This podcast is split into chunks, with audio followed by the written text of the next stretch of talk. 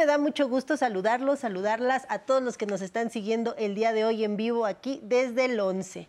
Dicen que cuando nos casamos es hasta que la muerte nos separe.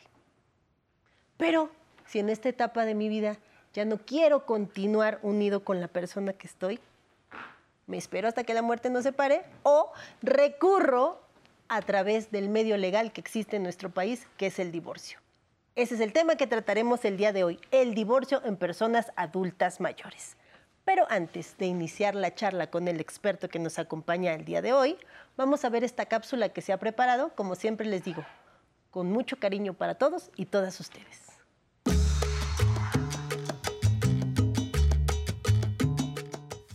El matrimonio es la unión libre entre dos personas que han decidido vivir juntos para procurarse apoyo, respeto y ayuda mutua. Esta unión puede celebrarse ante el juez del registro civil o un notario público. Sin embargo, también hay personas que deciden separarse después de muchos años de convivencia. En ocasiones es porque uno o ambos cónyuges, sin importar los años que llevan juntos, pueden decidir ya no continuar con el matrimonio. Este martes en Aprender a Envejecer hablaremos sobre el divorcio en las personas adultas mayores. Abordaremos los alcances jurídicos y derechos de las personas que se divorcian siendo adultos mayores. Aclararemos, por ejemplo, dudas relacionadas con los bienes, los hijos, la pensión alimenticia y otras obligaciones y derechos. Para conocer todos los detalles acerca de este tema, los invitamos a que se queden en Aprender a Envejecer. Comenzamos. Ya. Pues ya de regreso aquí en el estudio, hoy nos acompaña Carlos Alberto Guzmán Bellinghausen. Él es el coordinador de Derecho Familiar del Ilustre y Nacional Colegio de Abogados y socio también de la firma Sincer Legal. Me da mucho gusto que estés aquí con nosotros nuevamente. Te agradezco que vengas, eh, sé de tus ocupaciones y de verdad te agradezco en el alma que un experto como tú siempre venga a darnos información valiosa para todo nuestro auditorio. Nancy, muchas gracias como siempre por la invitación. Es para mí un honor estar aquí contigo y venir a compartir un poquito de, conocimiento de estos temas tan importantes en la vida y en el día a día de las personas. Hasta que la muerte nos separe. Eso dicen. Eso dicen, ¿verdad? Pero, ¿qué hacer si ya no estoy a gusto con la persona que estoy viviendo? Si hay problemas y hemos decidido mejor cada quien ya empezar una vida a su eh, diferente, ya no al lado de la misma persona y optamos por divorciarnos. Para empezar, ¿qué es el divorcio, mi querido a Carlos? Ver, el divorcio es la disolución del vínculo matrimonial, es decir, es dar por terminado el matrimonio. Anteriormente, y me refiero previo 2009, por lo menos en la Ciudad de México, para poderte divorciar, tenías que encuadrar en las famosas causales. Las causales. Que eran 21 causales, entre ellas tenías la infidelidad, la violencia, el haber. Incompatibilidad de caracteres, esa, esa la que ¿eh? agarraba esa de, incompatibilidad de caracteres salió aproximadamente en 2006, 2007 y fue precisamente el preámbulo para el divorcio incausado. Porque sí había momentos donde por la dificultad de probar estas causales que eran muy específicas, eh, la gente a veces no lograba divorciarse, presentaban su demanda de divorcio y como no habían acreditado o probado que se, que se daba la causal en específico, el juez no, los divorciaba. No, imagínate. y ahí venía el famoso chantaje de no te voy a dar el divorcio. Actualmente ya no puedo utilizar ese chantaje. Claro que no. De hecho, ya nadie está obligado a continuar en matrimonio con otra persona, sin importar la edad. Correcto. Eh, de hecho, gracias a, esta, a este reconocimiento de este derecho humano, de no obligarte a estar unido a alguien con quien no quieres estar, fue que se reformó el Código Civil y que se derogaron o se quitaron de la ley las famosas causales. Y basta con la simple manifestación de no querer estar casado para poder disolver el matrimonio. No importa que tenga un año de casado, 20, 30, con que una de las partes ya no desee estar unido a la otra, se puede. Es correcto. Anteriormente también se establecía que no podías divorciarte si no, si no llevabas un año de casado. También ya la Corte determinó que esto era inconstitucional y ya se eliminó el requisito del plazo. Ahora, para el divorcio tenemos tres tipos de divorcio. Si quieres, hablamos rápidamente de los tres tipos de procedimientos, yéndonos del más sencillo al más complicado. El más sencillo tenemos el divorcio administrativo. El divorcio administrativo es cuando no hay bienes, no hay hijos y habiéndolos son mayores de, o habiéndolos son mayores de edad y no hay obligaciones entre las partes, ni alimentos ni nada. En ese caso, ambos, eh, ambos cónyuges pueden acudir a un juez del registro civil y divorciarse en un trámite que lo más lento va a ser que el juzgado del registro civil les dé la fecha.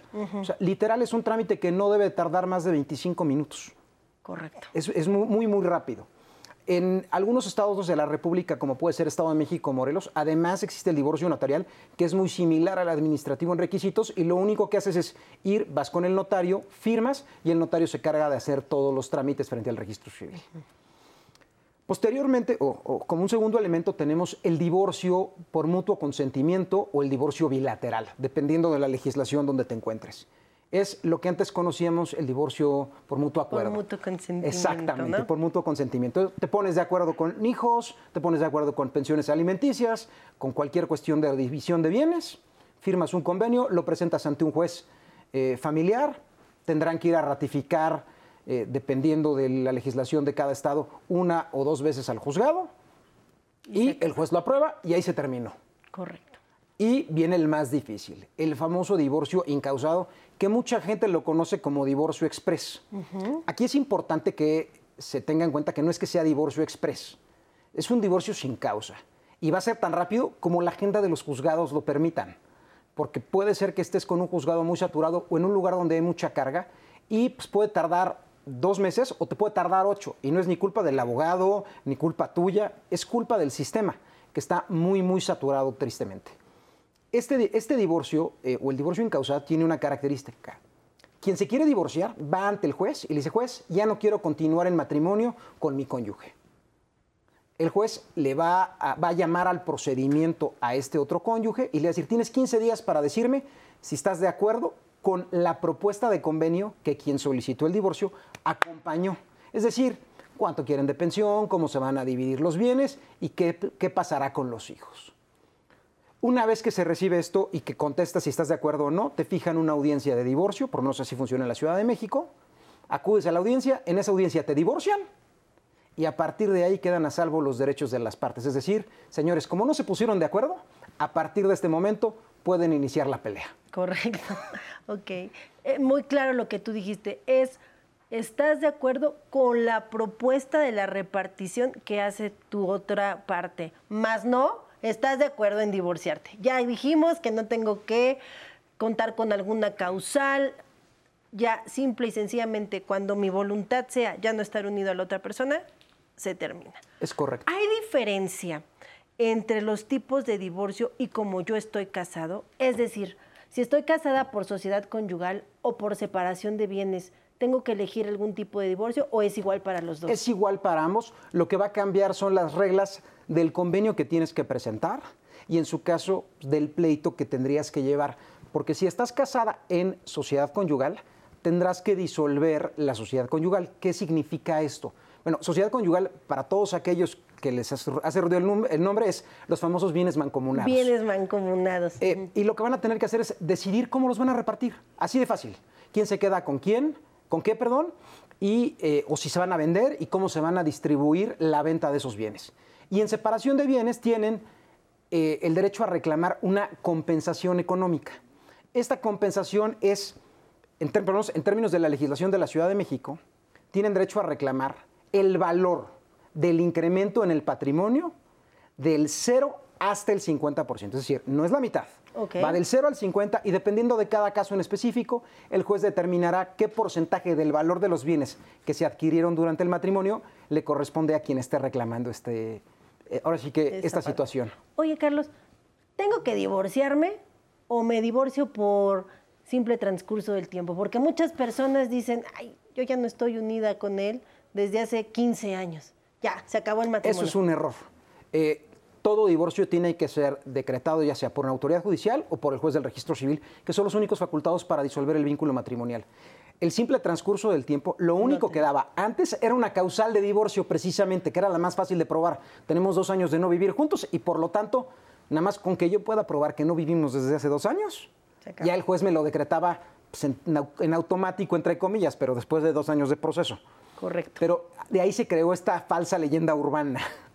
Correcto. Vamos a ir rápido a un corte, pero antes de irnos queremos invitarlos a que descarguen la aplicación 11 más, en donde podrán acceder a un amplio catálogo de todos los contenidos que el 11 ha puesto a disposición de todos ustedes. Por favor, los invitamos a descargar esta aplicación desde su App Store. Vamos rápido a un corte y ahorita regresamos a seguir platicando del divorcio en adultos mayores. Siempre piensas que tus papás tienen la razón en todo, ¿no? Simplemente por ser tus papás. Pero ahora que soy papá y soy abuelo, ¿sí? entonces pienso que no es cierto, que no tienes la razón, que no, no, no sabes nada, no tienes la sabiduría. Realmente no estás para dar consejos, estás para compartir experiencias ¿no? y decirle, mira, a mí en la vida me fue así porque hice esto. Pero no, no decirle, tú tienes que hacer esto para que, que logres el éxito porque ni siquiera he logrado el éxito, ¿no? No lo que yo quiero. Entonces siempre estás en una constante búsqueda. Nunca llegas a un momento en que dices, ah, ya soy un hombre maduro, ¿no? Ya tengo canas, ya soy un hombre maduro, pregúntenme lo que quieran. Al contrario, ¿no? Estoy más bien como para preguntarle a los demás, ¿no? Eso, eso es lo que he aprendido en estos años, ¿no?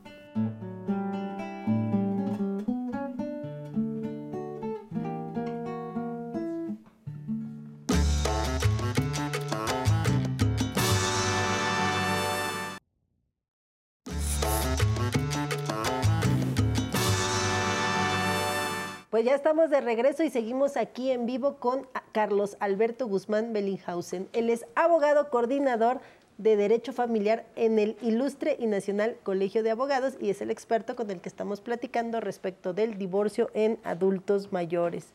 Yo tengo preguntas, pero la audiencia evidentemente también tiene preguntas respecto de este tema tan interesante. Vamos a ver qué nos quieren consultar. Maribel Olvera Juncos, edad 48 años. ¿Cuáles son los retos de separarse en edad avanzada? Esa más que legal es, una cuestión humana, ¿verdad? Retos para separarme. como creo que Los, los retos que puede presentar cualquier adulto mayor para separarse, bueno, sí hay uno legal, los tiempos. Los tiempos legales de los procedimientos son muy largos. Tristemente, debido a la saturación que tiene nuestro sistema judicial, los procedimientos de divorcio pueden llegar a durar cuatro, cinco o más años. Además, presentan un riesgo o un, reto este, humano para todas las personas que deciden tomar esta decisión. Cuando, cuando, tratas, cuando hablas de adultos mayores, por regla general, estás hablando de personas que ya tienen muchos años juntos, que tienen una vida, y les cuesta mucho trabajo tomar la decisión a pesar de que seguramente es lo que más felices los va a hacer a la larga.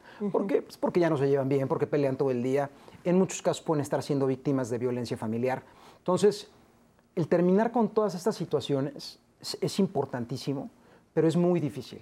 O sea, si a, mí, yo te puedo decir que yo tengo 20 años ya de ejercicio profesional, un poco más, y a mucha gente, incluso jóvenes, les cuesta trabajo la decisión del divorcio a alguien que además por su educación, que es una educación con los valores y con, los idea, y con las ideas pues, que podía haber hace 40 años, que fue cuando se unieron en matrimonio o más, les es muy difícil tomar esta decisión.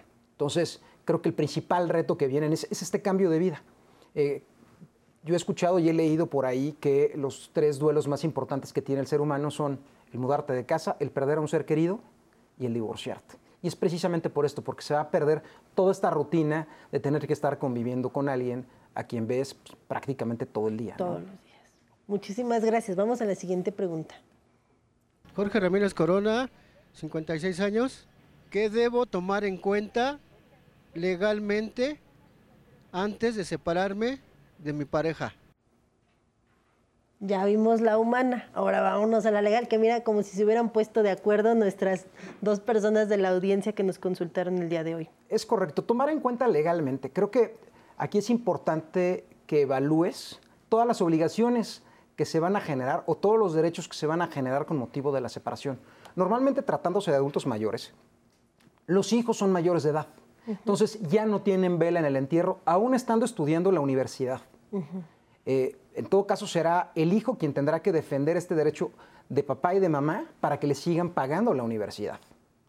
Eh, entre adultos mayores lo que deben de evaluar es la situación económica también, porque muchas veces estamos hablando de gente pensionada, de gente retirada, que puede ser que les haya ido muy bien durante su vida, como también puede ser que dependan estrictamente de su pensión este, del Seguro Social, pues que van a tener que compartir con su cónyuge si ella se dedicó preponderantemente al hogar y al cuidado de los hijos.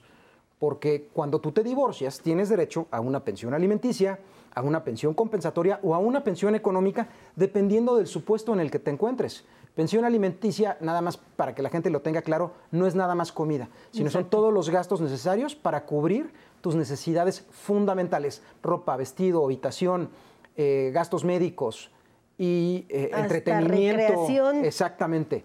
O sea, todo lo que tú necesitas, eso es lo que cubre la pensión alimenticia. La compensación, como te lo platicaba, es la distribución del valor de los bienes que se adquirieron durante el matrimonio y en el caso de sociedad conyugal, la distribución expresa de los bienes, porque eres tanto dueña tú como dueña él.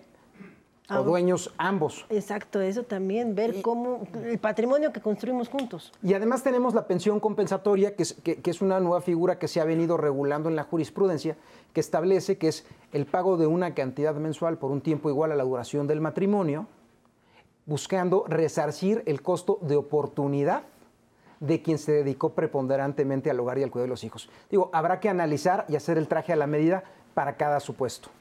Tú como experto quisiera que nos apoyaras en dos cuestiones muy importantes para la audiencia. ¿Es importante regularizar mi estado civil? Es decir, si yo ya no vivo con esa persona, si ya no me interesa, si tenemos 10 años separados, no sé ni dónde vive, no sé dónde está. ¿Por qué es importante regularizar? Y sí, divorciarme si es mi deseo este para ya no seguir unido a ella. Es muy importante regularizar, porque como lo comentábamos hace unos minutos, el matrimonio no se extingue por arte de magia, no se extingue por el transcurso del tiempo. Muchas veces llevas 10, 15, 20 años separado de tu pareja, tú crees que ya con eso estás divorciado, pero no. Y lo peor que puede pasar es que llegues a fallecer y que esa expareja tuya, a quien tú ya no considerabas para la repartición de tus bienes, si no dejaste testamento, tenga derecho a la, sucesión. O incluso si dejaste testamento y no la metiste, pueda tratar de pelearle a la sucesión una pensión alimenticia porque todavía es tu esposa legalmente.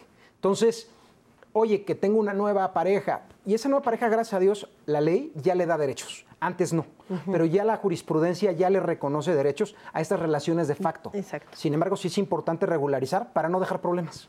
Regularizar es importante. Ahora bien, repartición de los bienes. Si solo uno de los cónyuges fue el que se salió a trabajar, el que los compró, al que están a su nombre, ¿el otro tiene derechos? Claro, tiene derecho al pago de una compensación si están casados en separación de bienes. Eh, como te decía, la compensación es, veamos cuánto vale la casa. O sea, para empezar, la casa tuvo que haber sido cumplida, este, comprada dentro del matrimonio. Eso sí es bien importante. No puede ser previa al matrimonio. Tiene que haber sido comprada dentro del matrimonio y una vez que se determina que esta casa fue comprada dentro del matrimonio, lo que se hace es decir cuánto vale y dependiendo de las cargas que hayas tenido tú en el hogar, y en tu ejercicio profesional cuando no fuiste el que preponderantemente salió, sino que el, que preponderantemente se quedó en casa, ahí el juez va a determinar qué porcentaje del valor. Si la casa vale 5, pues el juez puede decir que te den 1, que te den 2, que te den punto 5. Todo depende del caso en concreto. Correcto. Pues te agradezco mucho, Carlos, Carlos Alberto Guzmán Bellinghausen, que haya estado el día de hoy con nosotros platicando respecto del tema de divorcio en adultos mayores. Y pues ya está, ya les dimos la información, hay que regularizar la situación civil que están ustedes viviendo y si su deseo es divorciarse, acudan con los expertos, acudan con los abogados para que ustedes regularicen ya esa situación y no puedan tener problemas en un futuro. Es correcto. Y pues a todas las personas que nos siguieron a lo largo de esta transmisión, yo les agradezco que hayan estado el día de hoy aquí con nosotros y ahora vámonos con Alan Calvo, que nos va a enseñar a tramitar una acreditación de no afiliación al ISTE en la oficina virtual Sinavit. Vamos a ver qué es esto. Y no olvide que todos los martes tenemos una cita para que usted siga conociendo sus derechos. Nos vemos la próxima semana.